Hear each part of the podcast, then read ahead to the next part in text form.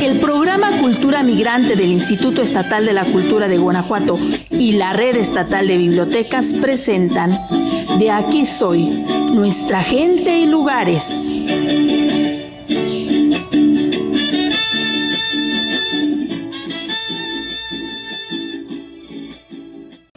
A los barrios no se invita, se llega. Irapuato goza de una tradición que se niega a desaparecer. Al contrario, ha aumentado conforme la ciudad crece. Empieza el 30 de noviembre para concluir el 31 de diciembre. Me contaron que en el siglo XIX iniciaron los tradicionales barrios de Irapuato. A cada colonia le asignan un día para la celebración. Las casas son adornadas con papel picado para recibir a familiares y amigos.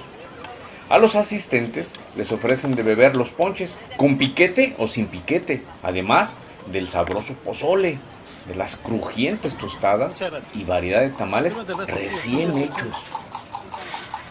También en la calle principal son colocados juegos mecánicos y puestos de comida.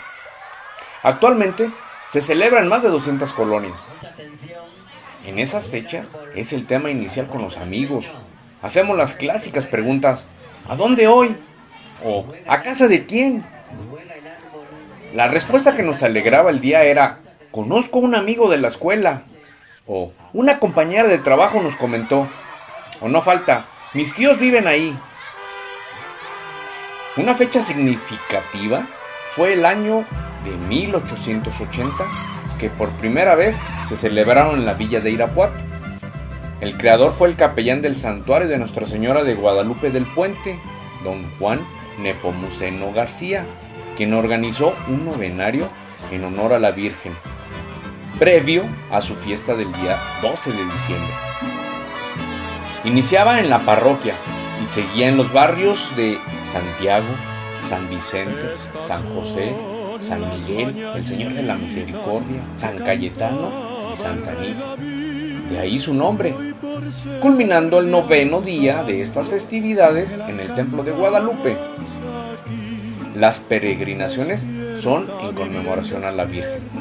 La música es imprescindible en el trayecto, junto con los rezos y cantos de los devotos. En agradecimiento a los fieles y músicos, surgió la costumbre de proporcionarles alimentos a todos los que participaban en las procesiones. Lamentablemente, esta tradición fue interrumpida durante la Revolución Mexicana, también por la Guerra Cristera y en el año 2020 debido a la pandemia. Por la mañana hacían las peregrinaciones hasta el puente para terminar en el barrio, donde eran atendidos con los deliciosos antojitos mexicanos fuegos artificiales, música y no podía faltar el ponche. Antiguamente, un jurado se encargaba de elegir cuál había sido el mejor organizado y se le daba un reconocimiento. Antes se realizaban en un barrio, hoy se hacen en cuatro o cinco al día. Inician en las colonias Las Carmelitas, Floresta, Rinconada de los Fresnos y San Joaquín concluyendo en las colonias Miguel Hidalgo, Plan Guanajuato, Guerrero y los presidentes. La tradición crece. Una original es los barrios. Es parte de nuestra raíz irapuatense. Irapuato es una ciudad con tradiciones. Y recuerda, a los barrios no se invita, se llega. Soy Manuel Corona, de la Biblioteca Pública Municipal, Periodistas Mexicanos, de León, Guanajuato. Jorge de la Brena, Coordinación Técnica. Eugenio Segura, Asistente de Producción.